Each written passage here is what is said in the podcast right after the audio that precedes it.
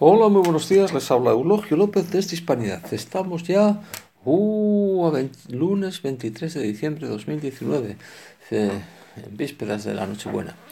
No vivimos una etapa de cambios, vivimos un cambio de etapa. Moviola.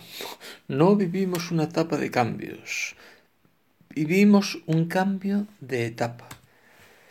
No lo he dicho yo.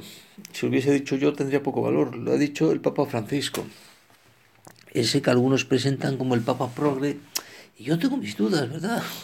Yo tengo mis muchas dudas. Lo que pasa es que no se le lee correctamente o se lee lo que otros dicen que dice y no lo que realmente dice.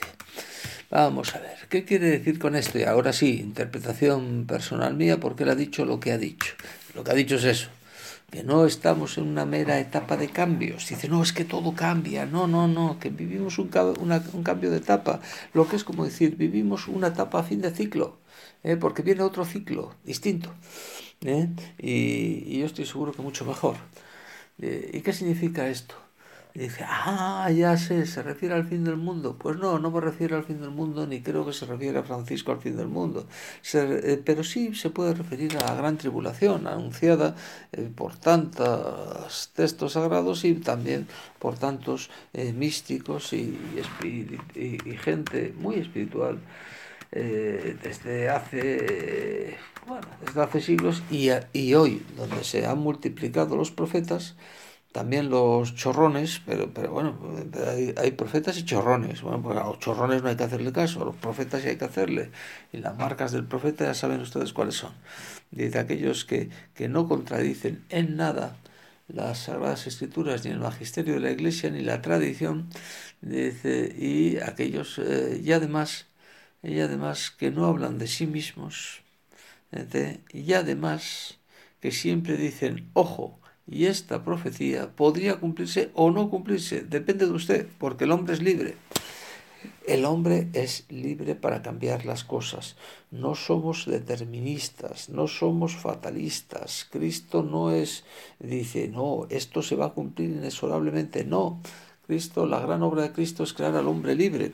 Por eso hacemos tantas chorradas, porque somos libres. Claro, si no fuéramos libres, si fuéramos robots, pues lo haríamos todo muy bien, lo que para aquello para lo que estuviéramos programados.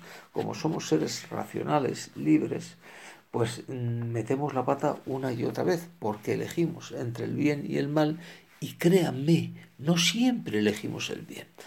Por lo tanto, no vivimos una etapa de cambios, vivimos un cambio de etapa. Y el que no lo quiera ver, pues, pues no pasa nada, a lo mejor no le pasa nada, pero a lo mejor se ve sorprendido por los acontecimientos en vez de adelantarse a los acontecimientos.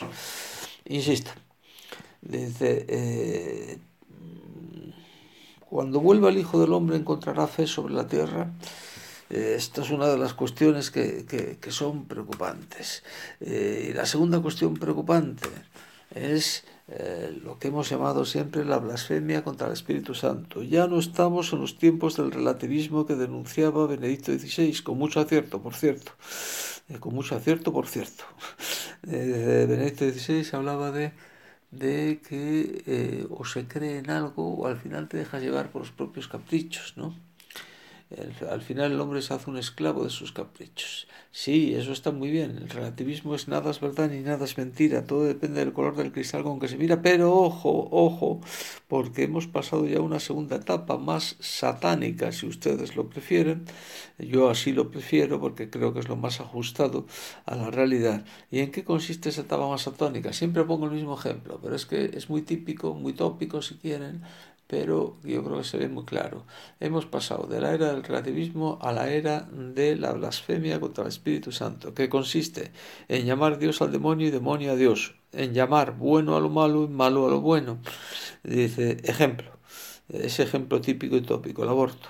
Dice, oiga, es que eh, eh, vamos a despenalizar el aborto. Sí, el aborto es algo malo, claro, pero vamos a despenalizarlo porque en algunas cuestiones, en algunas ocasiones, pues puede ser que la vida de la madre esté en peligro. Entonces no puede usted castigar a tal hombre, situaciones extremas. Hombre, no puede usted meter en la cárcel a la mujer que aborta. Vale, mm, está mal, por supuesto, no me lo creo, es mentira, pero, pero, dice, bueno, al menos quien dice eso está considerando el aborto como algo malo. Eso es el relativismo. Nada es verdad, nada es mentira, no sabe si es bueno o malo. damos el salto a la blasfemia contra el Espíritu Santo. Y entonces el aborto ya no es algo despenalizable, es una maravilla, es un derecho. Que una madre mate a su hijo al ser más inocente y más indefenso en su propio seno pasa a ser un derecho. El bien es mal y el mal es bien. Eso es la blasfemia contra el Espíritu Santo. Y eso son las palabras de Cristo. Dice blasfemia que no se perdonará ni en este mundo ni en el venidero. ¿Por qué? Porque el hombre no se arrepiente, ha invertido los términos. A la verdad le llama mentira, a la mentira verdad. Al bien le llama mal, al mal le llama bien. A la belleza le llama fealdad y a la fealdad le llama belleza.